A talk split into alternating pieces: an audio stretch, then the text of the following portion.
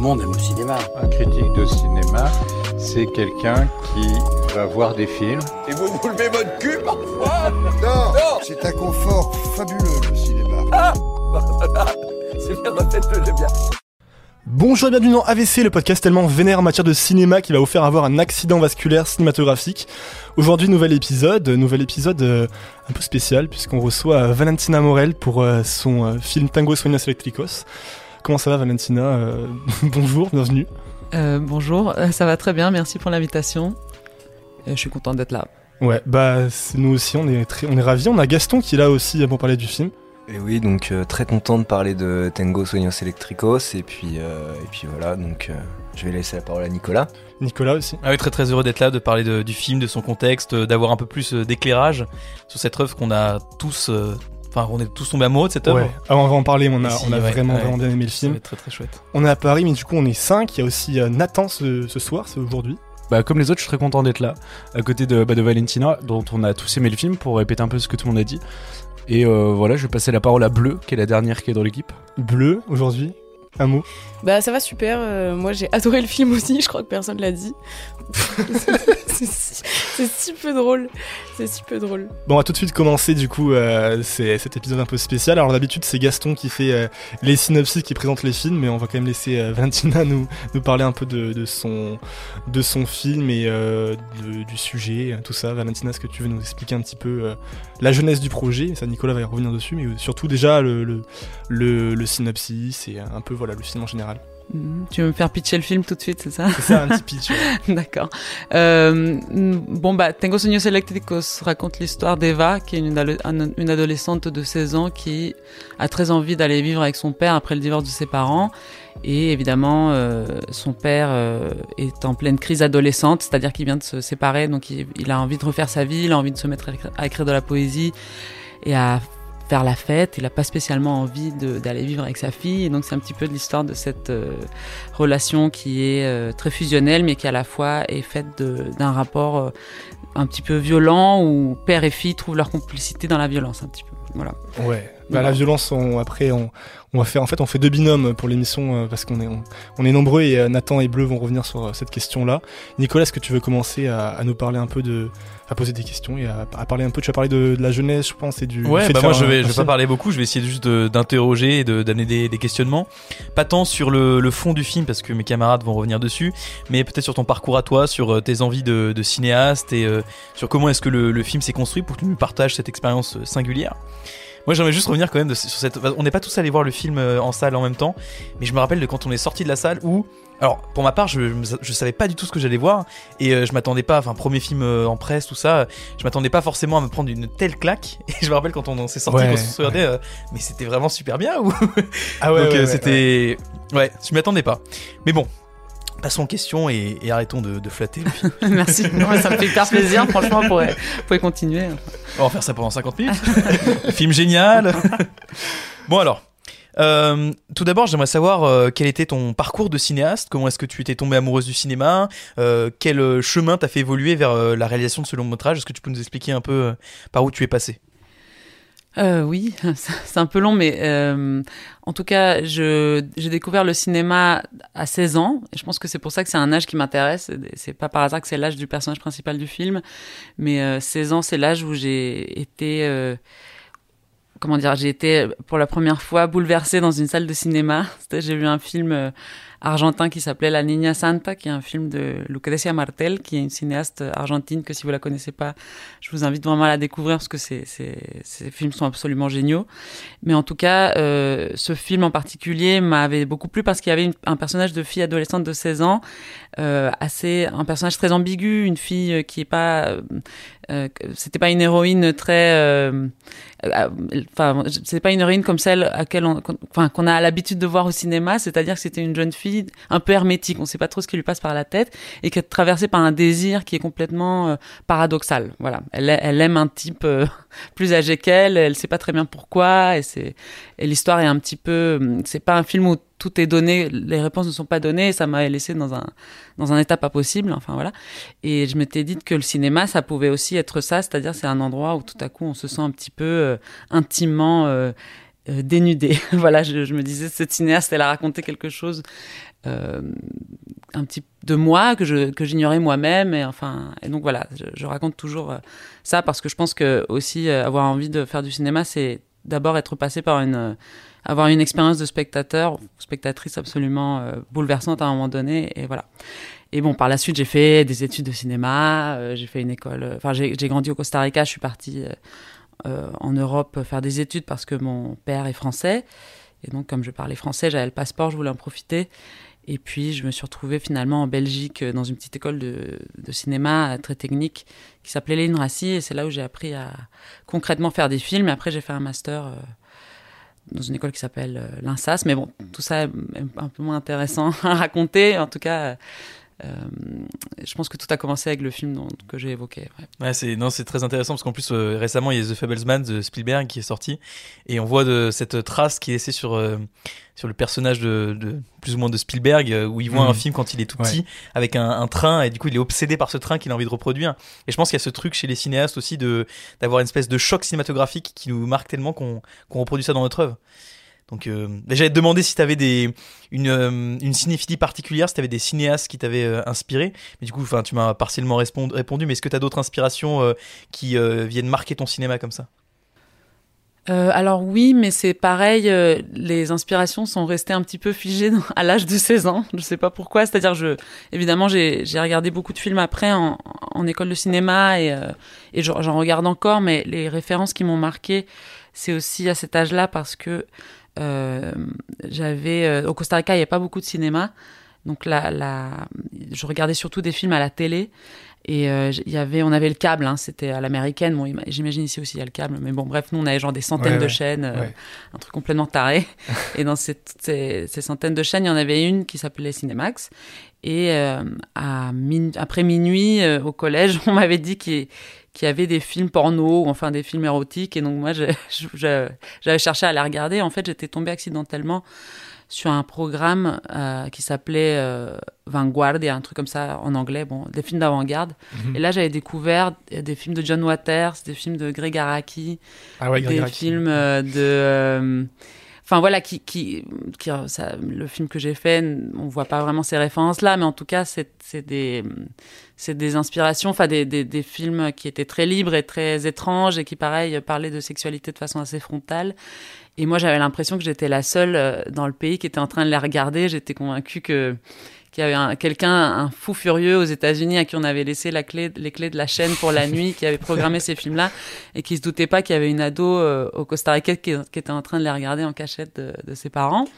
Et bref, euh, et c'est pas, enfin voilà, en tout cas, il y avait un rapport à à, au- à la liberté de ton qui m'a donné envie de d'écrire aussi, en tout cas qui, qui je pense reste, euh, enfin John Waters, Greg Araki, mais aussi Cassavetes, euh, Herzog. euh, J'essaie de penser à d'autres références, mais tout, enfin voilà, tous ces cinéastes qui sont plutôt américains, je m'en rends compte maintenant quand je vous les cite, mais qui m'inspirent toujours quand j'écris maintenant. ouais. Mm. Ouais, non, mais c'est, ça va, c'est, quand même un peu international. On a du Herzog, euh, enfin, Ouais. c'est, Ouais. ça, ça, de partout. Et tu disais euh, en off avant l'émission que euh, euh, tu, quand tu voyais des films aujourd'hui, ça te donnait envie de faire du cinéma et de, voir, de faire d'autres films. Mais du coup, est-ce que tu, tu penses que tu puises moins de références ou d'inspiration dans ce que tu vois aujourd'hui que dans ce que tu as vu à cette période-là Ou est-ce que c'est plus euh, un élan de cinéma quand tu vois les films aujourd'hui que des inspirations et, et à l'époque plus euh, des inspirations sans savoir que tu allais faire forcément du cinéma à ce moment-là? Oui, c'est une bonne question. Euh, je sais, je sais pas trop parfois. C'est-à-dire ces références-là que je viens de citer, je, je, je pense pas que qu'elles me servent con- concrètement quand j'écris. Euh, C'est-à-dire, euh, euh, est-ce que je vais utiliser euh, une, un, enfin, je sais pas, une structure que j'ai vue dans, dans, dans un film de Greg Araki Je pense pas du tout. Mais c'est vrai que euh, comme c'est le, c'est par là que le désir est né. Et que quand j'essaie d'écrire, j'essaie de retourner à cet endroit du désir, de la spontanéité, de l'envie de cinéma. Je repense à ces films et c'est les émotions que j'ai ressenties en les regardant qui, me donnent envie d'écrire. Après, en termes d'inspiration concrète, je pense qu'effectivement, euh, je, suis alimentée par d'autres films. Euh, je sais pas, euh, bon, Lucretia Martel, mais euh, Catherine Breillat, Claire Denis, des, des cinéastes que j'ai découverts après, qui m'inspirent beaucoup. Mais évidemment, enfin paradoxalement, quand j'ai quand j'ai écrit ce film que vous avez vu, Mhm. j'ai essayé de pas penser à tout ça parce que j'avais déjà fait un cours avant et on m'avait dit ah tiens ça ressemble. Je me rends compte qu'il y a une image, un plan, quelque chose que j'ai que j'ai piqué d'un autre film, mais je me suis pas rendu compte forcément. Donc du coup c'est pas, je m'en veux moins quoi. Ouais. Mais euh, C'est du vol inconscient, tout va bien. c'est du vol inconscient, tout va bien. Et puis je pense qu'on que- qu'il s'agit de ça, il faut voler aussi. Enfin, tout le monde vole des choses aux autres et c'est une sorte de communication perpétuelle comme ça qui dont on ne doit pas se sentir coupable. Mais bon. Non, je- je- j'ai un truc qui me vient en tête quand, quand tu évoquais Claire Denis. Je voulais dire à Victor à quel point euh, je pense que lui il serait fier qu'on qu'on le traite de, de, de Claire Denis et à quel point il aime euh, Beau Travail. Hein. Je suis pas très fan de Beau Travail, mais Ah, non, c'est vrai Ouais, Ah. euh, j'ai vu ton regard s'illuminer quand ouais, on a parlé de Claire ça Denis, Nicolas. penser. Moi Mais, euh, Denis. mais par contre, c'est vrai que T'es endormi devant The Stars at Noon aussi. non, mais ça, ça c'était à Cannes et c'était différent parce que c'était en fin de festival. Et... J'ai pas vu le film, donc je, sais pas. Non, j'ai pas vu beaucoup de films de Claire Denis. J'ai vu que Beau Travail, en fait, euh, pour ainsi dire. Mais non, après, euh, je, je connais pas très bien, donc je pourrais pas dire. Mais toi, Nicolas, tu Ah, adores. J'adore hein. Vanet le présentateur, du coup c'est c'est entièrement gratuit. Je comprends. Non, non, mais c'est original, c'est bien. Tout le monde adore Beau Travail, donc. euh, Ah, mais oui, ça pour coup, ouais, c'est Ouais. original. Ouais. Du coup, j'aimerais aborder maintenant un peu la, la, la jeunesse du projet, euh, savoir, euh, alors, pas forcément en détail, mais comment est-ce que tu, tu, enfin, tu es arrivé à, à produire ce, ce film, comment euh, tu es arrivé à, à, te, à te démêler dans la pré-production, dans le scénario euh, et euh, dans toutes ces, ces tâches qui sont un peu mystérieuses quand on est spectateur, parce que on a beaucoup de making, enfin beaucoup de making of. Quand on arrive à avoir des making of, on est content, mais on n'a pas de making of de la pré-production. du coup, Ouais. euh, moi j'aimerais savoir un peu comment ça s'est passé, si tu as galéré euh, euh, pour trouver des financements, pour trouver les lieux de tournage, ce genre de choses. Euh, alors, est-ce que j'ai galéré? Oui, on galère toujours, je crois. Euh, mais euh, finalement, euh, on n'a pas eu, on a, ça n'a pas été si difficile de trouver du financement pour le film. Euh, moi, comme je, j'habite en Belgique, euh, j'ai euh, une, proj- une production majoritaire belge, un producteur belge qui, qui, qui a trouvé des fonds euh, assez facilement. Et en France, on a eu l'aide au cinéma du monde. Et ce qui, est, ce qui a été dur, c'est, ça a été de trouver des fonds au Costa Rica pour que le film soit une coproduction costaricienne, parce que moi, je voulais que ce soit aussi une production costaricienne. Donc ça, ça n'a pas été euh, très facile. Enfin, comment dire, ça, ça a été euh, très compliqué de euh, euh, pouvoir euh, avoir une équipe costaricienne et faire venir des gens de France et de Belgique et que ça reste une coproduction avec le Costa Rica. Mais tout ça, c'est moi, je suis pas productrice, donc je connais pas les détails. C'est pas la partie qui m'intéresse le plus. Mais en tout cas, je me suis battue en tant que réalisatrice pour euh, que euh, y ait des fonds costariciens et que le film soit aussi costaricien. Bref, euh, non, ce qui a été dur, c'est plutôt d'écrire le film. Ça a été un processus un peu long. Euh, et ce qui a été peut-être un petit peu dur aussi, ça a été de euh, comment d'avancer dans l'écriture un peu en tâtonnant, c'est-à-dire je savais pas très bien quel type de film j'étais en train d'écrire, je savais pas si ça allait être un coming of age, si ça allait être un film choral, si ça allait être un film sur la violence, si ça allait être euh, parce que j'ai une façon un peu euh, chaotique euh, enfin je veux dire je je- je- j'a- j'aime bien avancer sans savoir quel est le sujet du film. Ok. Ouais, c'est très original. oui, parce que j'ai l'impression parfois que justement de devoir pitcher ou de devoir euh, écrire un dossier pour trouver des financements, on, voilà, on, a tendance à, attendre de nous qu'on sache exactement de quoi parle le film. Et euh, parfois, ça fige un peu les choses. Et donc, euh, moi, pendant longtemps, je ne savais pas. voilà. C'est marrant. Est-ce que tu as, vu énormément de différence euh, entre les courts-métrages que tu as fait avant et le long-métrage que tu as produit en termes de scénario, en termes, bah, tu nous parles de thématiques, d'avancées euh. Parce que t'as fait trois courts-métrages, c'est ça avant, non? Euh, J'en ai fait euh, quelques-uns que j'ai pas jamais montré, qui étaient pas Ah. terribles. J'en ai fait deux. J'en ai fait deux qui ont Ok. circulé en festival. Donc c'était mon le fin d'études en français, donc que j'ai fait en Belgique, qui s'appelait Paul et là, et Luciane El Limbo que j'ai filmé, que j'ai tourné au Costa Rica. Ouais. Et c'était un peu les mêmes thématiques. Euh, C'est-à-dire le premier film parlait d'une relation père-fille et le deuxième court métrage parlait de l'éveil euh, sensuel d'une adolescente. Mhm. Et donc euh, pour le premier long, je voulais faire quelque chose de complètement différent. Évidemment, j'ai j'ai pas réussi puisque les deux les deux sujets se sont euh, comment dire euh, oui rejoints, enfin mélangés.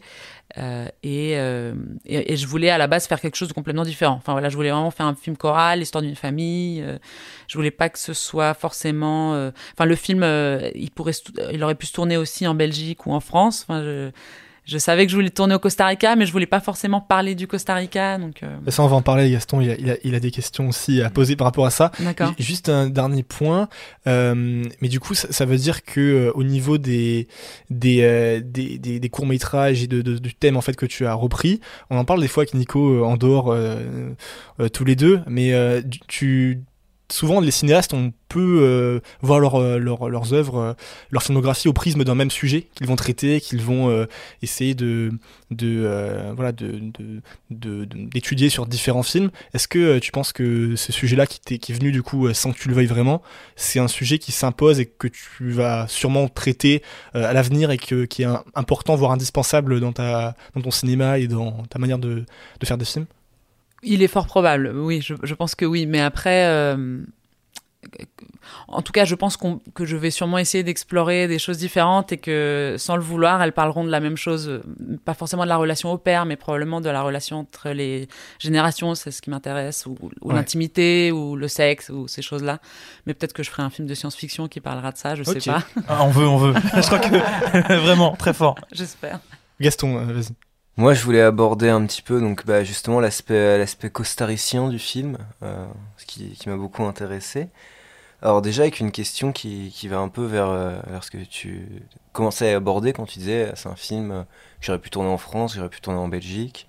Est-ce que tu penses que c'est un film qui pourrait avoir la même histoire, le même propos, mais dans un cadre différent, dans un cadre géographique euh, différent, ouais? Est-ce que, donc, du coup, le Costa Rica est primordial dans le film Alors, euh, je pense que, cette histoire aurait pu avoir lieu ailleurs. Et pourtant, je pense que le Costa Rica est primordial pour le film. C'est-à-dire que, euh, puisque cette histoire peut avoir lieu n'importe où, il fallait absolument la tourner au Costa Rica. Euh, justement parce que quand on vient d'un petit pays, on, a, on sent la responsabilité, on se sent un petit peu obligé de devoir le, comment dire, expliquer à, un public étranger euh, quel est ce pays. euh, on a la tentation de se présenter de façon un petit peu folklorique ou, ou spécifique ou particulière. Et donc moi, j'ai senti que mon, ma responsabilité, c'était de justement ne pas le faire pour faire exister le pays dans le film. Enfin, voilà, c'est une manière de, de montrer sans montrer. Je sais pas comment dire, mais c'est-à-dire de, de Dépasser les clichés un petit peu. oui, voilà, de dépasser les clichés, mais aussi de. Eh bien, je pense que si je, si je filme la, la petite rue euh, anonyme et banale dans laquelle j'ai grandi et que je parcourais pour aller prendre le bus de l'école, c'est là où je suis vraiment en train de vous montrer ce qu'est le Costa Rica pour moi et donc ce que c'est vraiment. Quoi. Je suis pas en train d'essayer de filmer des choses qui sont euh, qui répondent à une idée du Costa Rica, ce que, je- ce que Mhm. j'aurais pu faire. Voilà. Parce que tu filmes du coup des, des lieux euh, dans, le, dans le- enfin, de, de ton enfance. Oui, euh, c'est-à-dire, euh, bon, euh, j'ai pas, euh, pas, pas tous les lieux dans- que j'ai filmés, c'est les lieux dans lesquels j'ai grandi. Hein. J'ai pas grandi dans les, dans les bars ou dans, les dans la maison de, de l'ami du père, qui est cette sorte de squat de poète. Mais, mais c'est des, co- c'est des endroits que j'ai fréquentés, c'est des, endroits que je connais. oui. D'accord. Donc un peu à la suite euh, de ma première question, euh, ton film il est perçu comme un film euh, latino-américain. Est-ce que tu penses qu'on peut dire qu'il y a une manière spécifique de faire du cinéma en, en Amérique latine, que les films qui y sont conçus ne pourraient pas être réalisés ailleurs? Alors, je pense qu'il y a, il y a, un- un- un- oui, il y a sûrement une manière de faire des films au- au- en Amérique latine qui sont les films qui sont vus en festival en Europe. C'est-à-dire ça, c'est un type de film latino-américain, et je pense qu'il y en a plein d'autres qui sont faits qui ne sont pas vus. Donc, si tu veux, je pense que c'est difficile de parler d'un Il y a un biais, ouais. Ouais, il y a un biais et euh, et je pense que moi, ce qui m'embête parfois, c'est que j'ai l'impression que les films latino-américains qui sont vus, euh, ils, ils ont un certain style, ils parlent de choses. euh, en tout cas, ceux qui sont demandés par les festivals parfois parlent de euh, situation. Enfin, sont des films euh, qui, qui, qui portent une sorte d'étude sociologique sur l'Amérique latine ou qui vont euh, entrer dans des cases artistiques euh, très spécifiques. On va c'est ça le, le réalisme magico, tu vois, Mm. euh, ce genre de choses que nous les latinos peut-être qu'on a un petit peu on est un petit peu fatigué de voir ça quoi. Euh, mais euh, j'ai l'impression que on habitue parfois le public européen à à voir ces films-là parce qu'il se sent moins, ça- il se sent réconforté dans l'idée qu'il est en train d'apprendre quelque chose sur une autre culture et que du coup, euh, il est pas là pour rien, quoi. Qu'il perd pas son temps en regardant un film latino. Il sort de là, il se dit ah j'ai compris quelque chose sur la situation au Guatemala euh, qui est terrible. euh, Presque un regard colonialiste en fait finalement. je pense qu'il y a une sorte de- d'envie d'altérité exotique, oui, mais c'est alimenté des deux, des deux côtés. C'est-à-dire aussi, il faut dire que dans- il y a certains pays latino-américains, on n'a pas de financement pour faire les films, donc on doit passer par des, des structures de coproduction. On demande des sous à, à des structures en Europe ou à des, enfin, aux États-Unis aussi, et donc euh, forcément. euh, bah, on alimente aussi un petit peu cette, cette altérité exotique pour pouvoir fi- m- financer les films. Enfin, ça- moi, je pense qu'il faut petit à petit pouvoir sortir de ça, mais l'argent joue aussi un jeu là-dedans. Enfin, voilà. Donc, euh, mais il y a plein de cinéastes qui essayent de pas faire ça, euh, avec plus ou moins de succès. Et, et bon, parfois, ils sont un petit peu ignorés par les par le réseau de festivals, quoi. Mais tu dis que tu aurais pu tourner le, film euh, dans un autre pays, pas forcément Costa Rica, mais la langue, elle n'était pas quand même importante euh, dans l'œuvre, parce que euh, il y, a- un travail aussi, ça Gaston, je crois que tu voulais poser une question, sur la poésie. euh, et, euh, alors moi, je, parle un peu espagnol, et c'est vrai que écouter le, les, les, répliques et puis les, les poèmes en fait, qui sont lus en espagnol, ça, ça a aussi un. Ça, ça apporte quelque chose d'assez spécial au film et c'est un point fort, je trouve. Alors, du coup, est-ce que enfin, le, faire en français, euh, ça aurait pas été aussi euh, différent? Euh. Ça aurait été terrible de le faire en français. Quand je dis que ce film aurait pu avoir lieu n'importe où, c'est juste que si je l'ai fait au Costa Rica, c'est parce que justement j'en avais envie.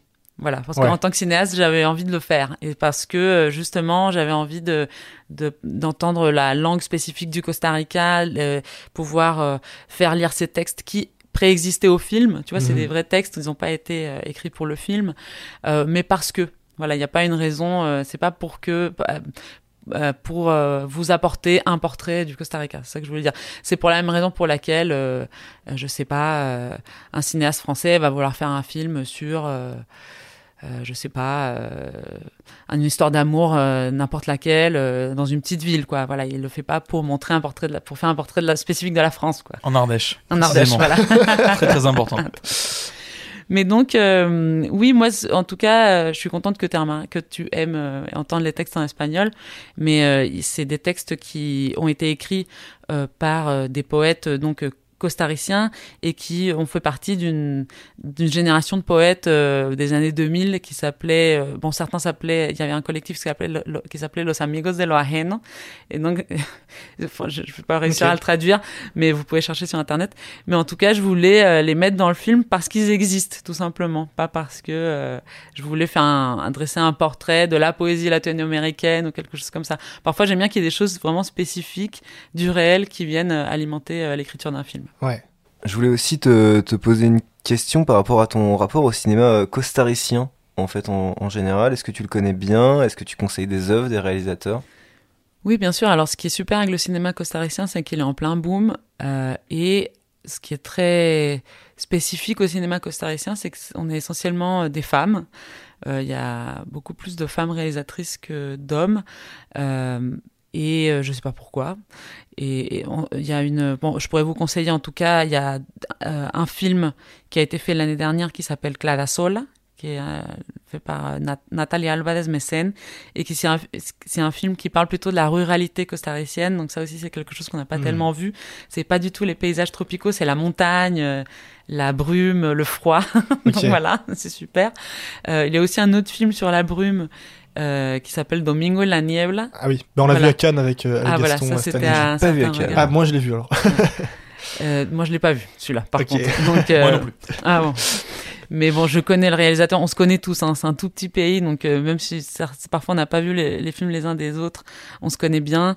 Euh, et sinon, je peux vous conseiller Agua Fria de Mar, et voilà, Agua Fria de Mar, eau froide de mer, Ouais. traduis mal, Ok. euh, de Paz Fábrega. Et ça, c'est un film qui a été fait en 2008. Et elle, c'est vraiment elle qui a lancé euh, cette génération de cinéastes et qui a fait un film toute seule. Il y avait pas grand chose avant. Et euh, voilà, c'était incroyable qu'elle fasse le film qu'elle a fait alors qu'il y avait rien à l'époque au Costa Rica. Eh ben, bah, c'est des recommandations que qu'on va suivre, qu'on espère que le public va suivre aussi également. Euh, une question un peu plus centrée euh, sur ton film, et puis ce sera, ce sera ma dernière question euh, enfin, pour moi, hein, après vous aurez d'autres questions de, de Nathan et Bleu. Euh, Est-ce que tu considères que ton film il raconte, euh, comme tu disais tout à l'heure, un, un coming euh, on age euh, véritable ou est-ce que c'est plus la mise en scène d'une euh, jeune adolescente qui feint d'être adulte en fait? Euh, oui, alors le mot coming of age, c'est vrai que je, quand j'ai commencé à écrire, il y a des gens qui ont lu et qui m'ont dit ah c'est un coming of age et moi je me demandais un peu ce que ce mot voulait dire. Euh, et je pense que coming of age, ça veut dire c'est, l'histoire de la trajectoire euh, d'une jeune personne qui devient une adulte, un adulte. Et là ici, j'avais l'impression que c'était pas une trajectoire si linéaire, mais c'est plutôt une adolescente qui euh, voilà, qui, qui, qui découvre, découvre pardon, les complexités du monde adulte, qui découvre que les adultes autour d'elle ne sont pas matures forcément. Voilà, c'était plutôt questionner l'idée de maturité. Qu'est-ce que l'immaturité et la maturité? Est-ce qu'on arrive vraiment à la maturité un jour? Et donc, euh, moi, j'ai plutôt l'impression que c'est l'histoire d'une adolescente qui n'arrive nulle part et de personnages qui sont arrivés nulle part. Et je dis pas que c'est forcément grave, mais que euh, c'est une découverte dans la vie. Voilà, de se rendre compte qu'en fait, euh, euh, en tout cas, cette, cette euh, ado, Eva, elle, elle sait plus ce qu'elle veut dans la vie, où elle questionne peut-être l'amour et le désir de façon plus frontale et plus honnête, parfois, que les adultes, les adultes qui sont autour d'elle. Alors du coup là avec les, les joies du montage, vous avez pas vu mais on a, on a changé d'équipe. Nathan et Bleu nous ont rejoints autour de la table et, et Gaston et Nicolas sont sur le canapé à côté en train de boire du cidre et du jus de fruits. Voilà. Voilà. Bleu, euh, euh, tu voulais poser des questions par rapport à la malédiction générationnelle, des choses Moi, comme je, ça? ouais, c'est ça. Je vais plutôt aborder le fond parce que c'est vrai que je suis sortie, euh, je suis sortie du film bah, co- comme Nicolas. Je pense que j'ai bien mis 20 minutes à, à ressortir de cet état un peu de transe, de me dire waouh, qu'est-ce que je viens de voir? Et c'était vraiment génial. Je, je me suis vraiment pris une claque. Je crois que c'est une des grosses claques cinématographiques que je me suis pris cette année. Et euh, et il y a une thématique qui est ressortie euh, dans tous les sujets euh, euh, qui avaient été abordés et qui me marquait vachement. C'était cette thématique, comme tu as dit, Victor, de malédiction générationnelle. Parce que Gabriel Garcia Marquez, dans, Cien años de soledad, il, parle aussi d'une malédiction familiale et générationnelle. Et euh, je me demandais si pour toi, euh, ton film, il illustrait aussi euh, euh, ben voilà, une, sorte de, de, schéma de violence, de rancœur euh, et de traumatisme qui se répète un petit peu inlassablement euh, d'une génération à l'autre. Oui, alors j'espère que ça l'illustre pas dans le sens où je pense que c'est pas une fatalité, mais c'est vrai que c'est une peur que j'ai. Moi, c'est la de la la logique implacable de la répétition, et, euh, et je la vois dans les logiques de ma famille, mais aussi chez les autres. C'est-à-dire, euh, il y a des choses qui voilà, qui ne nous appartiennent pas, mais qui nous définissent, et elles sont très mystérieuses, et je refuse de croire que c'est juste de la génétique ou juste un, quelque chose qui est lié à l'éducation. Enfin voilà, il y a, il y a des processus de reconnaissance qui nous dépassent. Et bon, évidemment, il y a, il y a, Freud aussi là-dedans, mais euh, moi, j'avais pas envie d'écrire le film en pensant à ça, en pensant à ça, mais j'avais aussi, j'avais juste envie de l'écrire en essayant d'observer ces choses-là. Euh, et, euh, et en racontant aussi l'histoire peut-être d'une adolescente qui essaye de rompre avec ça d'une manière ou d'une autre, mais ça se résout pas forcément dans le film. C'est-à-dire, euh, je dis pas, euh, ok, c'est bon, elle a réussi à, se débarrasser de cet héritage paternel et c'est fini, et, elle n'en veut pas, et puis basta, quoi. Il y a aussi un truc qui fait que elle se reconnaît euh, dans son, dans la rage de son père, et peut-être que ça, il y a de la complicité aussi là-dedans, et peut-être que c'est ça qui fait que on a tendance à répéter les schémas dont on a hérité, c'est aussi parce qu'on se sent bien dedans, bizarrement. Voilà. Mais c'est exactement ce dont euh, j'allais te parler aussi. J'allais te parler de la scène de fin. euh, qui est, qui est du coup, euh, si j'ai bien compris, euh, pas du tout euh, dans une vision manichéenne de sortie de- de- définitive du cercle vicieux ou au contraire conséquence de, de ce cercle-là. quoi. Sans, sans spoiler pour nos auditeurs qui vont revoir le film sans leur gâcher la fin parce que la fin Je- est magnifique. J'ai commencé à spoiler. Est-ce que j'ai divulgaché la fin? Attention. Mais c'est vrai que c'est compliqué de, de parler des thématiques sans, sans spoiler le film. quoi. Non, mais, Donc, ouais, mais comme, Mais dans tous les cas, on, on a tous la fin en tête, je pense. On peut juste Oui, skipper oui. euh, la description de la séquence sûr, et puis euh, voilà. Mm, juste on mm. creuse. Et euh, donc c'est vrai que dans, dans le film, il y a aussi des, des scènes de nu et, et de sexe. Euh, parce que euh, bah, tu l'as dit tout à l'heure, pour toi aussi c'est important de, de- d'aborder l'intimité, de, d'en parler. Euh, je me demandais si toi tu avais eu la, sensation aussi d'user du female gaze pour filmer ces scènes-là, si, selon toi voilà, ton regard de réalisatrice avait un impact un peu sur, sur la manière de filmer les corps? Alors, oui, sûrement. Je m'en rends pas compte quand j'écris et je, je préfère pas penser à ça parce que forcément, bah, comme je suis une femme, je pense pas au female gaze. Juste, je, je gaze, je regarde. Enfin, je sais pas. En, tout cas, je. Je veux dire, je, je me suis autorisé la liberté, en tout cas, de, de, de- d'écrire une scène de sexe qui est assez euh, crue, dans le sens où tout est à peu près. Il y a de la durée, plus que montrer, hein, il y a de la durée, et ça, c'est difficile de voir euh, ça dans les films en général, j'ai l'impression, parce que les gens ellipsent les scènes de sexe parce qu'on se dit. euh, Bon, voilà, euh, on sait ce qui va se passer là, on sait ce qui se passe dans une scène de sexe, on sait ce que les deux personnes vont faire, et puis voilà. Et, ou si on le raconte, alors c'est obscène, ou si on le raconte, alors c'est pour raconter euh, qu'il y a forcément un abus, ou il y a forcément quelque chose. C'est pour répondre à un besoin narratif. Et moi, là, j'avais envie de répondre à une envie de cinéma et peut-être de regard féminin sur la chose, peut-être parce que je ne l'ai pas assez vu.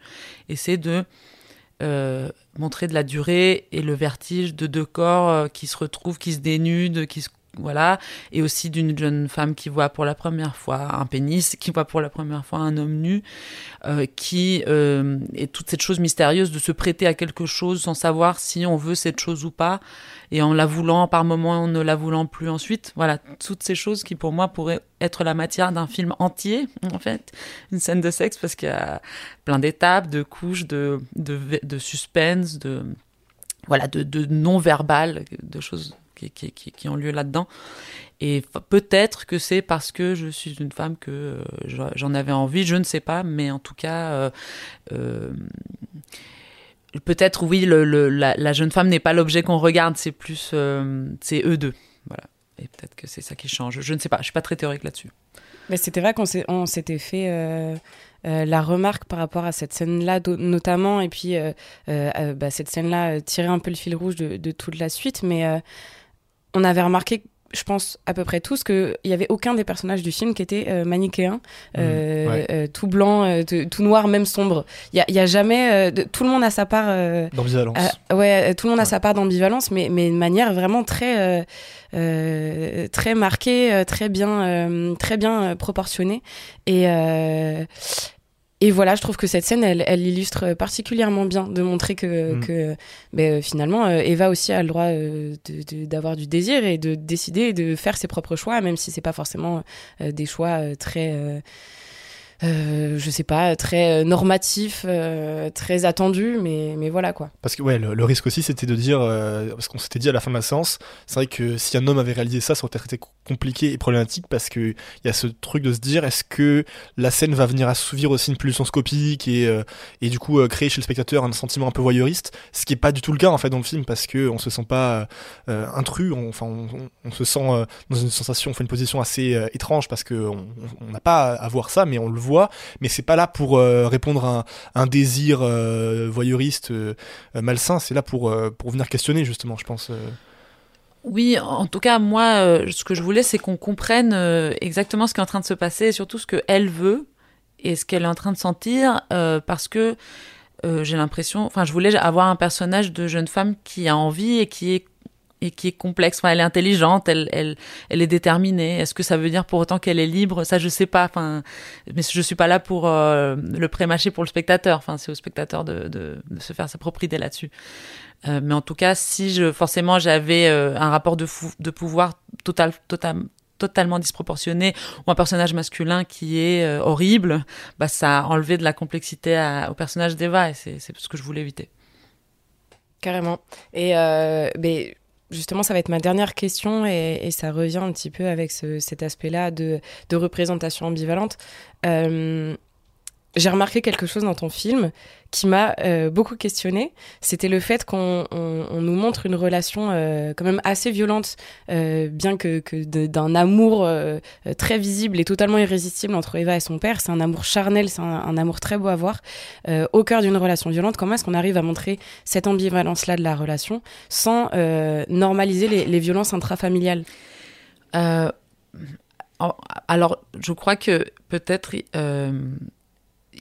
justement parce que on a tendance à mal parler de la violence, ou peut-être en parler de façon un peu simpliste, qu'on, voilà, que paradoxalement on la, on la, on la normalise en essayant de la dénoncer parfois, parce qu'on va euh, justement euh, associer, par exemple, euh, la violence que à, au masculin ou que à un type d'agresseur ou que aux classes populaires ou que euh, voilà par exemple moi on m'a déjà demandé si la violence dont je parle dans le film est-ce qu'elle est latino-américaine donc ça me fait beaucoup rire quand on me demande ça Ouais.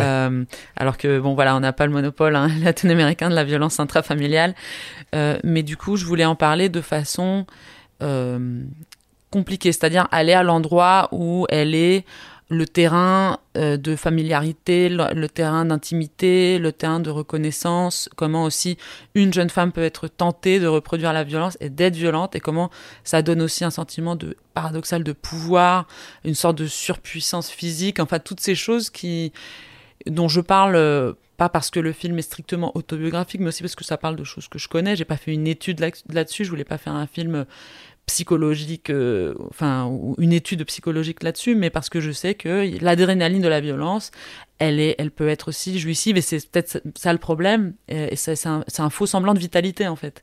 Et, euh, justement, c'est quand on en parle de, de cette manière-là, en prenant le risque de le dire, que je pense qu'on en parle le mieux et qu'un spectateur peut euh, s'identifier peut-être et, réfléchir à ça. Bah, c'est intéressant la question de la violence et je pense que tu, fais une, euh, une passerelle toute tracée à Nathan qui voulait parler justement de la violence et de la cruauté euh, dans le film notamment. Euh, Nathan, euh, vas-y. Ouais, exactement. Bah, du coup, je vais essayer de pas trop euh, faire des redites avec ce que vous venez d'échanger. Mais euh, en fait, encore plus que la notion de violence, c'est celle de cruauté qui m'intéresse beaucoup dans ton film, puis en général. Déjà, même euh, sur le principe de la relation entre le père et la fille et sur, euh, les personnages en eux-mêmes, je trouve qu'il y a beaucoup de cruauté. Et déjà, je voulais savoir si. euh, Est-ce qu'en fait, t'aurais pas mis une forme de mépris contre tes personnages dans ton écriture? Euh, alors je sais, je sais pas si, je pense pas que c'est le mot mépris. Moi, j'ai l'impression de les aimer. Après, je les aime et je les déteste, mais c'est cette tension-là qui me plaît. Euh, et peut-être que on, y a, voilà, peut-être que tu imagines qu'il y a du mépris parce que je montre leurs défauts, quoi. C'est-à-dire, ils sont extrêmement euh, ils sont pires qu'humains, ils sont euh, archaïques, euh, c'est un peu des animaux aussi à leur manière. Les, et puis les corps sont représentés de façon assez. euh, Enfin, j'aime bien le prosaïque au cinéma, la, la sueur, l'odeur, etc. Euh, donc, euh, il- on pourrait imaginer que c'est une façon un peu cruelle de les représenter, mais en fait, moi, j'ai- j'aime bien le corps, j'aime bien les odeurs, j'aime bien l'animalité des gens, et j'aime bien aussi leurs euh, défauts terribles. Au contraire, quand je vois des personnages comme ça au cinéma, je me sens moins seule parce que je pense à tous mes propres défauts. Et donc, euh, je pense que là-dedans, il y a plus d'amour que de mépris. Euh, mais, euh, et, mais je, et puis, j'aime la cruauté de la vie, dans le sens où, euh, voilà, elle, elle, elle, elle est présente. Par exemple, le personnage d'Eva est très cruel avec sa mère. Et ça, c'est, on me le reproche parfois. Mais je pense que souvent, c'est comme ça. Enfin, c'est-à-dire il y a une sorte d'injustice qui fait que elle, préfère son père qui est un type euh, vraiment compliqué à sa mère qui est juste euh, voilà un peu plus euh, rigide parce qu'elle essaye de faire de son mieux pour lui donner un cadre. Et cette adolescente est extrêmement cruelle avec elle. Et, et bon, parfois les gens aimeraient que la fiction vienne réparer le réel, qu'elle l'embellisse un peu, qu'on représente les relations entre entre les femmes. Et ça, c'est maintenant, hein, mais c'est important qu'on les représente euh, comme quelque chose de la, sororité, quelque chose de plus positif. Mais bon, moi, j'ai l'impression que, enfin, là, j'avais le besoin de représenter aussi ce gros paradoxe, cette grosse cruauté de cette, cette adolescente vis-à-vis de sa mère, euh, la cruauté du père vis-à-vis du chat, euh, la cruauté entre les sœurs, euh, les petites sœurs qui se battent, qui reproduisent l'attention des parents. Euh, c'est pas, il n'y a pas que ça, mais ça, ça m'intéresse aussi ça dans la vie. Je sais pas pourquoi. Ouais. Ok, mais du coup, un peu, en fait, euh, si je résume un peu ce que tu dis, par euh, souci d'intimité, c'est-à-dire de rentrer vraiment dans euh, le quotidien de, bon, de personnages que tu as écrits, mais qui, je pense, euh, frôlent un, un- bah, justement beaucoup de réalisme. Donc, euh, il y avait vraiment ce, cette envie de représenter les choses telles qu'elles pouvaient être en vrai, en fait. Un peu comme Dolan, par exemple, le ferait euh, dans les relations euh, mère-fils plutôt chez lui, mais je pense qu'on. Tu vois le rapprochement ou pas trop? Oui, enfin, je, je, oui, lui, il aime bien la conflictualité aussi. Euh, Peut-être plus que moi, mais ou de façon plus spectaculaire. Oui, peut-être que j'aime bien la tension, j'aime bien la. J'aime bien la brutalité des personnages. Ouais. Après, moi, j'aimerais bien être une cinéaste plus délicate. J'aurais adoré. J'adore euh, les films de Ozu sur la relation père-fille. Qu'est-ce que j'aimerais pouvoir être cette personne-là, mais j'ai pas, euh, ça, ça ressemble pas à la vie que j'ai ou que j'ai eue ou les- aux gens que je connais. Et on n'est pas toujours le, le cinéaste qu'on aimerait. Donc moi, j'ai été entourée de gens un petit, un petit peu plus intenses. Et donc euh, voilà. Donc, c'est ce que tu représentes. Probablement, oui. euh, oui, il y a quelque chose peut-être qui, qui vient plus naturellement chez moi quand je pense à de la cruauté ou du, ou du conflit qu'à de la, qu'à du paisible, à des personnages qui sont euh, alimentés d'idéaux euh, philosophiques euh, très positifs. Quoi. Ok, ouais, je comprends. Et du coup aussi, il y a autre chose qui m'a vraiment beaucoup plu dans le film, et je pense qu'on aurait beaucoup de choses à dire dessus, c'est la dichotomie entre euh, la poésie, qui est pratiquée du coup par le père, et par tout un réseau un peu de, de laisser pour compte. C'est pas du tout le, le cliché que par exemple nous on a en France du cercle de poètes à la 19e siècle, où il y a euh, avec Baudelaire, Rimbaud, où en fait ils se réunissaient tous dans un café parisien. On est très loin de ça, ils sont dans un squat euh, un peu perdu, et puis même quand on les regarde, c'est pas du tout, c'est des portraits un peu atypiques. En tout cas, par rapport aux clichés auquel on aurait pu s'attendre. Et je trouve qu'il y a une dichotomie entre euh, bah, la poésie que le père fait, et bah, en fait c'est même le titre du film euh, finalement, et, euh, et justement cette bestialité qui est représentée par bah, la plupart des personnages. Oui, en fait, moi, ça m'a marqué quand j'étais ado, c'est que les, les, mon père et ses amis aimaient la poésie plus d'influence américaine, et moi je comprenais pas pourquoi, parce qu'on a des grands poètes latino-américains qui sont super, mais euh, ils aimaient un peu la poésie de l'école de New York, qui parle plutôt du quotidien, de choses simples, qui aiment aussi euh, le, le, prosaïque, même si le prosaïque vient de prose, mais bon, en tout cas, ce qui n'est pas noble, en tout cas, ce qui, ce qui est, euh, ce qui n'exalte pas les choses positives, euh, euh, enfin les grandes idées de la vie, les grands sentiments, mais plutôt les choses plus triviales. Euh, et et je pense que peut-être ça a inspiré ma façon d'écrire. Et ce qui était bien dans, avec eux, c'est que, bon, en même temps, c'était pas des grands poètes. C'est-à-dire, il y a aussi des gens qui écrivent, qui étaient pas très doués, qui n'ont jamais été publiés, mais ils s'en foutaient, quoi. Donc, c'est ça qui était cool. Quand je suis arrivée en Europe, j'ai compris que la poésie, c'était quelque chose qui était tellement prise de façon, enfin, tellement au sérieux que personne n'ose le faire. Et un poète qui n'est pas publié n'est pas poète. Se dire poète, c'est un truc complètement cucu ou étrange. Et bon, là-bas, euh, la naïveté centra-américaine faisait peut-être que les gens s'en foutaient, quoi. C'est marrant, euh, tu finis sur le terme de naïveté, et je trouve que bah, ça colle beaucoup euh, dans ton film, et je trouve qu'encore une fois, on peut faire bah, justement euh, le, le, parallèle entre la naïveté un peu des personnages et leur bestialité. En fait, euh, comme s'ils avaient peut-être pas tous les codes de compréhension du monde que nous, on pourrait avoir, enfin que d'autres personnes pourraient avoir, mais que du coup, ça leur offre plus de sincérité, euh, et aussi un rapport qui est à la fois plus conflictuel, entre eux, parce qu'en fait leur langage c'est les cris et les coups, mais d'un autre côté aussi euh, plus beau parce que plus honnête? Alors justement, il euh, y a un truc que, j'aime aussi chez mes personnages, mais c'est-à-dire j'aime plutôt ça chez les gens que je connais, que, avec qui j'ai grandi, c'était qu'ils étaient effectivement, euh, j'avais l'impression qu'ils étaient euh, un peu naïfs, qu'ils avançaient dans la vie sans très bien savoir où ils allaient. En tout cas, ma vision d'adolescente sur les adultes a été celle-là. Mais pourtant, ils avaient une sorte de lucidité très particulière quand ils écrivaient de la poésie. C'est-à-dire qu'ils pouvaient dire des choses extrêmement euh, lucides et aussi cruelles d'ailleurs dans leur... euh, dans leur dimension très tranchante sur euh, sur leur vie. Par exemple, euh, le poème du père, qui est un poème que, qui existe, c'est pas moi qui l'ai écrit, dit de choses, enfin dit des choses très concrètes et très vraies sur le rapport à bon à la violence que j'ignorais que l'auteur savait. Voilà, et ça c'est quelque chose que que je retrouve souvent chez les gens qui écrivent de la poésie. Ils ont l'air un peu perdus, puis tout à coup ils écrivent un texte et en fait ils le sont pas tellement. Voilà. Bah, tu parlais Nathan de cette, euh, cette euh, ambivalence, cette complexité des personnages, et toi, aussi t'en parlais Valentina sur euh, euh, le rapport à Dolan, la différence de plus de nuances.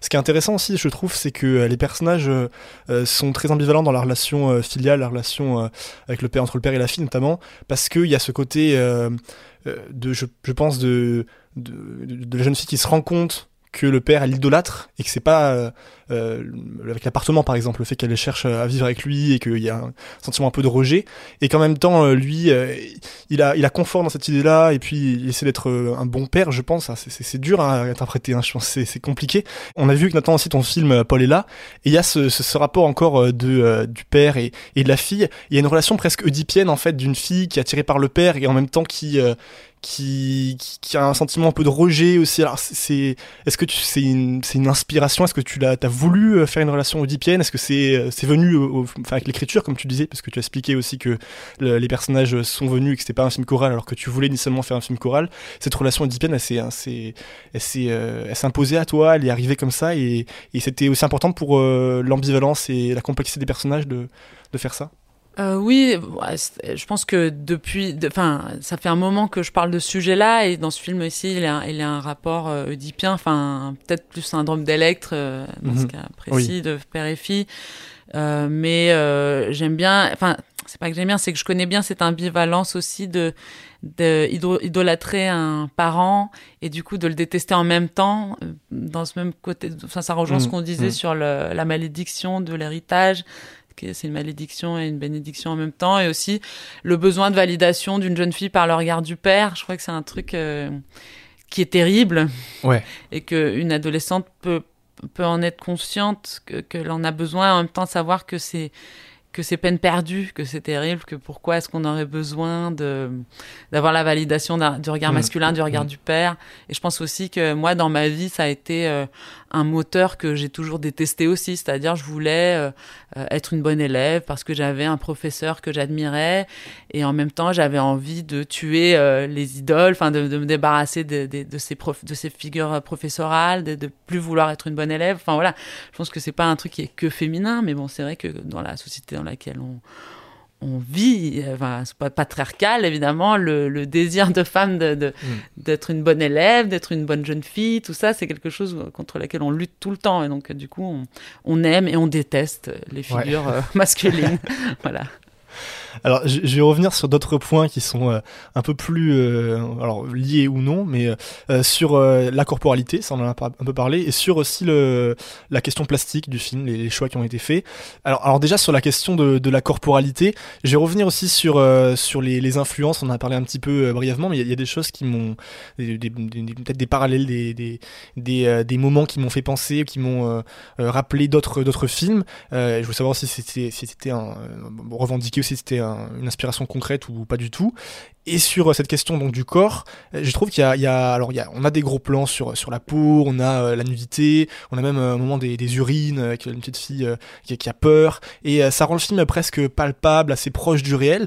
Est-ce que c'était est-ce que c'était inévitable ce rapport très intime au corps? Est-ce que c'était important pour pour dans l'organique du film alors que la violence est quand même très importante dans, dans l'intrigue? Est-ce que ce corps était important pour le, le rapprochement aussi avec le spectateur et les personnages? Alors oui, c'était important pour moi parce que euh, je pense toujours, enfin, je, pense que mon, cinéma est plutôt un cinéma de personnages et moi j'aime bien penser les personnages dans leur corps avant de penser à, de la psychologie ou à, ou une backstory ou des choses comme ça. Parfois, quand on me demande quelle est la backstory des personnages, moi ça, ça m'intéresse pas spécialement. Euh, j'ai plus des envies de sensations et de corps. Euh, et donc, euh, c'est pour ça que je pense, j'écris les personnages en pensant à leur corps. Et évidemment, ce qui me donne envie dans une scène aussi, c'est comment le corps du personnage va générer des sensations chez le spectateur. Ouais. Et donc, c'est pour ça que j'ai toujours des personnages qui ont. Voilà, qui euh, sont pas bien dans leur corps, qui sentent, qui ont des poux, qui ont des érections à des moments euh, inopportuns, qui Ouais, sont violents, qui se cognent la tête contre un mur, qui et c'est ça leur rapport au monde. En fait, ils passent par euh, euh, des textures, par leur inconfort, par par ces choses-là, quoi. Et, et j'aime bien faire ça parce que ça me donne aussi un petit peu des personnages sans tête, quoi. C'est-à-dire, Mm, je suis pas mm. en train de les figer dans une euh, psyché, et puis surtout dans une sorte de narration, de besoin narratif. euh, euh, ils avancent avec leur corps dans la scène et dans le film. Et donc, dans ce sens-là, c'était important. Mais évidemment, ça, ça entraîne aussi une façon de filmer qui, qui doit permettre de donner cette importance au corps. Quoi. Mais c'est rigolo que tu parles de ça. Je crois que c'est aussi une des, une des euh, remarques majeures que je me suis fait sur, euh, sur l'esthétique du film. C'était euh, cet aspect super, euh, je sais pas si c'est naturaliste, mais en tout cas c'est très humain, c'est très, corporel comme tu disais. Et surtout le détail qui m'a marqué, le premier, je crois que c'était les traces de pieds sur le mur. Ah ouais. Et je me disais, mais waouh, mais c'est- tellement ça, quoi. On dirait que ça fait, euh, que ça fait cinq ans qu'elle est dans cette maison-là et que c'est vraiment une maison d'enfance. Et, et c'est ce genre de petits détails-là qui, fait euh, qui fait vraiment la, la véracité d'un film, je trouve. Bah, je suis super contente parce que je suis pas jamais sûre si les gens le voient, ce petit détail, mais il, me tenait à cœur, il était déjà dans le scénario. Et alors pourquoi? Je sais pas exactement, mis à part le fait qu'il fallait que- qu'il soit là. Voilà, parce que ça raconte quelque chose sur le rapport de cette jeune fille au, mur. Et, euh, et en général, elle est dans un rapport de frottement au monde que je trouve euh, très propre à l'adolescence et très propre à quelqu'un qui est en train de se frayer un chemin dans le monde, mais physiquement, concrètement, quoi. Donc bon, oh, merci d'avoir vu ce détail-là, je suis contente. Non, ça c'était intéressant. J'aimerais aussi, euh, alors on a parlé du corps, mais j'aimerais aussi maintenant revenir sur des questions plus plastiques, euh, de d'esthétique aussi euh, dans le film. Ça c'est quelque chose qui me qui me tient à cœur. Et dans le visionnage, j'ai eu l'impression qu'il y avait un un basculement un peu esthétique dans le dernier tiers du film, avec une esthétique qui était jusqu'alors assez naturaliste, une photo assez sobre euh, sur une bonne partie du film, et qui est un peu plus léchée sur la fin, avec des jeux de couleurs, de contraste, euh, des jeux d'ombre aussi. Est-ce que euh, c'était voulu et si oui, pourquoi basculer vers une esthétique plus forte au moment où éclate un peu plus la, violence et, et l'acmé du film, on va dire? Alors, euh, je pense qu'il y a deux choses. De une, on a tourné le film chronologiquement parce que pour le jeu c'était mieux et surtout. euh, comme équipe, on, on est devenu meilleur avec le temps de tournage. Donc aussi, je pense qu'avec le, le chef-op, euh, c'était la première fois qu'on travaillait ensemble. On a, on a vraiment réussi à mieux se comprendre euh, au fur et à mesure que le tournage avançait. Euh, et puis, euh, je pense tout simplement que les personnages euh, sortent un petit peu plus dans la rue. Et la rue, on voulait la filmer un petit peu différemment. C'est-à-dire, euh, euh, là, on, je sais pas pourquoi, j'avais envie un petit peu que la rue les regarde. Quand on est en intérieur, on est plus sur les corps et tout à coup, ben, je me suis autorisée à m'éloigner un petit peu plus d'eux quand on était à l'extérieur. Il y a même des plans, n'y a pas des plans fixes, mais il y a quelques zooms par exemple. voilà, on n'en avait pas du tout au début du film. Euh, et ça, c'est une envie qui est aussi celle de, de, dire bon, on n'est pas forcément dans de la caméra à épaule parce qu'on a envie de faire un film euh, réaliste. Quoi. Là, vraiment, c'était pour un besoin de, de corps, de corporel, d'intime. Et bah, quand on n'est plus dans l'intime, bah, on ne va pas forcément euh, remettre la caméra à l'épaule faire la même chose. Là, on va, essayer de filmer les, choses de façon un petit peu plus euh, urbaine, euh, dans un cadre un peu plus fixe, avec des, mouvements, comment dire, artificiels. Parce que dans ton court-métrage, euh, Paul là, on se faisait la réflexion avec Nathan, il y a beaucoup de plans fixes, justement, plus que de, de caméras à l'épaule. Et euh, on a quand même ce rapport aussi euh, assez organique et euh, assez proche des personnages. Alors pourquoi, pourquoi dans ce film avoir choisi le mouvement plutôt que la fixité? Alors, bien vu. Deux choses. Je pense que Paulella s'était filmé donc, en Belgique en hiver. Et donc, j'avais. Mm. Voilà, ça, ça me semblait plus cohérent de le faire avec une certaine fixité. C'était mon premier cours, donc il fallait absolument que je contrôle tout, et même le, le mouvement de caméra. Euh, donc je crois que ça répondait aussi à un besoin de rigidité un petit peu de ma part. Euh, et puis euh, là, je travaillais aussi avec des acteurs, donc euh, c'était plus facile de rythmer les plans. Là, j'allais aller travailler avec des non-acteurs, donc la priorité c'était euh, l'improvisation, le jeu. Et, je- en termes de mise en scène, un plan fixe, faut il faut beaucoup de mise en scène, c'est très millimétré. Là, je voulais donner plus de liberté aux acteurs. Donc, euh, il y a aussi ça qui est, qui est entré en jeu dans le long, quoi. C'est pour ça, pour ça qu'on a fait moins de plans fixes. Et puis, je sais pas, le chaos de la ville, la densité, la moiteur, ça, ça il me semblait que c'était mieux d'avoir une caméra mobile. Parce que les acteurs étaient non professionnels sur, euh, sur le film? Sur le long métrage, Ouais. euh, oui. Enfin, la, la, la principale et euh, l'ami du père. Voilà. Je vois Bleu qui, qui fait une tête. euh, Très très bons acteurs pour des bons acteurs. Oui, oui, Waouh. c'était elle a eu un, elle a eu un prix à Locarno en plus pour Oui. son jeu. les deux, les deux non? Les deux. Ouais, prix mais euh, le, le père a eu le prix d'interprétation. Mais du coup, lui, c'était un acteur pro déjà, c'est ça? C'est un acteur qui a une formation de théâtre, mais voilà, il a pas beaucoup, il a pas jamais joué au cinéma vraiment avant. Ok. Alors j'aurais une dernière question euh, sur le même thème. Tu, tu parlais à la fin de, de ces plans. euh, euh, alors il y a des zooms, mais surtout sur la ville en fait, où le, personnage de Eva est un peu plus seul dans la ville avec des bâtiments un peu plus grands autour d'elle, comme ça, sur notamment le, bâtiment bleu à la fin, avec un bleu assez intense, avec des palmiers autour. et ça crée un contraste assez fort entre le poids émotionnel de la scène et l'atmosphère qui, qui paraît assez colorée, assez plaisante par rapport à tout ce qu'on a vu jusqu'alors. Là, c'est plus un, un petit bonbon euh, coloré qui, qui, surgit. Et ça m'a fait penser au, au, euh, cinéma de, de Sean Baker, notamment au film The Florida Project, où il y a une scène très similaire avec une petite fille qui est sur un, un cadre très coloré. euh, alors là, c'est violet pour le coup, et assez féerique, qui crée aussi un, un contraste avec l'action euh, assez dramatique. Est-ce que c'est euh, une référence ou pas? Et est-ce que, enfin, pourquoi, pourquoi ce contraste? Pourquoi à la fin du film rajouter ce côté coloré de la petite fille dans la ville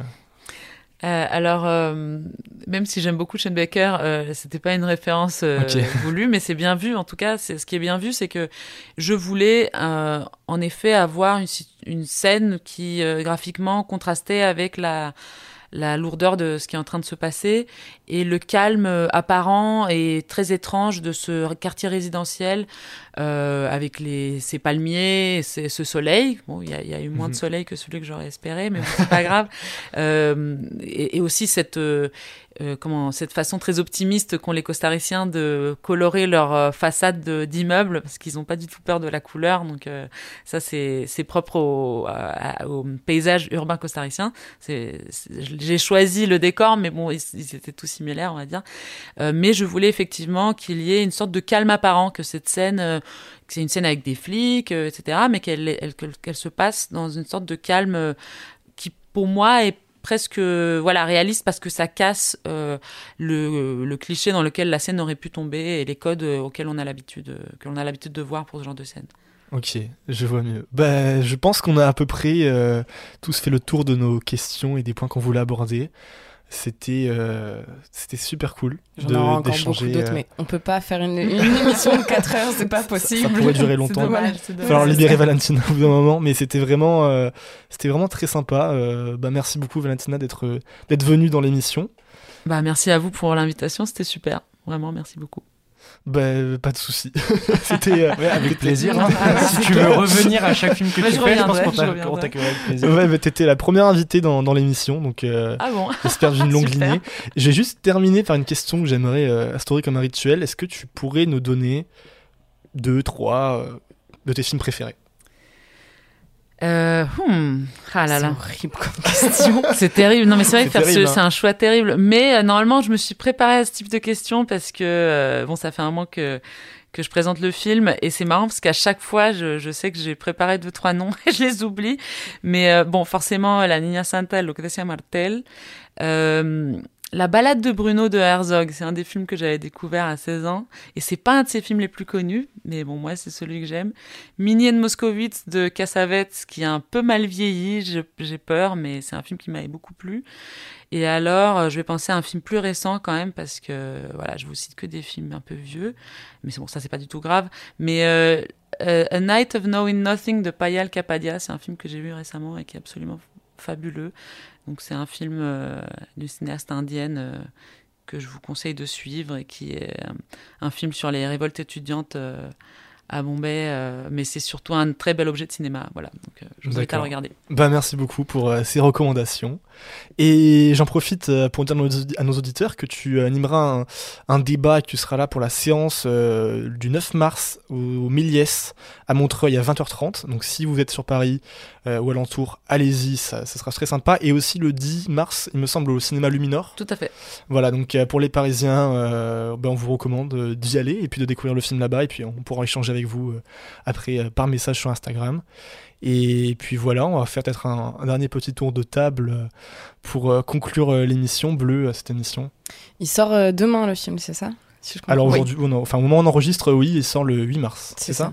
Exactement. Donc aujourd'hui, Jour- 8 mars, journée internationale de la femme. c'est ce que j'ai dire. Journée internationale de lutte pour les droits des femmes. C'est. Ah, on est le 8 mars On Non, on est est le le 7. 7 On est le 7. aujourd'hui. Oui, je me C'est bon, on est le Ah 7. non, je pensais que tu disais on va. Oui. diffuser au- Ah bah on va, euh, on le va diffuser 8, demain, euh, donc enfin on verra ah, quand est-ce qu'il je- quand est-ce qu'il Je sort. mais en tout cas, pour toi. Ah, bon, le d'accord. 8, euh, Bon, voilà. demain, aujourd'hui ou demain, ça dépend ça. de quand vous entendrez l'émission. euh. C'est génial. C'était voulu euh, comme sortie ou pas du tout?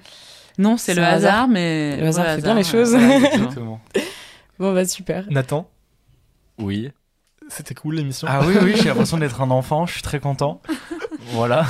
Ah non, c'était génial. Euh, Nicolas, un, un mot? Non, je suis aussi très ému euh, d'avoir fait cette émission. C'était vraiment très beau euh, d'avoir, euh, enfin, les personnes derrière euh, de ce, parce que nous on critique bien beaucoup les films, euh, euh, des fois en bien, euh, très souvent en mal. Euh, et c'est bien d'avoir les gens vrai. derrière euh, qui on tape autour de la table. Donc euh, voilà, si. Si le 8 mars vous avez le choix entre The Whale de Darren Aronofsky et, et euh, ce magnifique film, euh, écoutez, euh, vous pouvez voir les deux en même temps, je pense, parce que les deux se valent. Je crois que j'ai pas encore vu Darren Aronofsky, mais c'est- ça va être compliqué. J'espère que c'est bien du coup. Gaston, un mot? Bah, on est on est très content euh, du coup. Enfin, je suis très content euh, d'avoir fait cette émission donc avec euh, avec Valentina Morel. Euh, alors, bah, pour ce qui est de la diffusion, euh, pour les gens qui sont sur euh, sur Lyon, euh, je crois qu'ils passent dans un cinéma à Saint-Étienne. Voilà, très très vite. Saint-Etienne. Et à Saint-Étienne, ouais, ils ont un Méliès à Saint- euh, à Saint-Étienne. Et et puis sinon, bah, il passera un peu plus tard à Lyon. euh, donc j'avais déjà dit dans une émission euh, au Zola, au, dans le courant du mois de mars. Voilà. Merci Gaston. Merci. Un, un dernier mot, euh, Valentina? Euh, merci, merci à vous tous. euh, c'est super. Je reviendrai, même si vous me tapez dessus pour un de mes prochains films dans votre émission. Ah, le prochain, on va, le détester. Alors c'était nul, mais vas-y, Pas de problème, je serais ravie d'en parler avec vous quand même. Ben, On a hâte de voir le prochain euh, quand il sera prêt. Et euh, puis voilà, sinon, euh, sinon on dit à, à bientôt à nos auditeurs. J'espère que ça vous aura plu ce format un peu spécial avec, avec une invitée. Et puis voilà, suivez-nous sur Instagram, avc.podcast. Et surtout, surtout, n'oubliez pas d'aller voir des films pour ne pas avoir d'accident vasculaire cinématographique. Didn't finish? How did you get that idea? I'm not finished.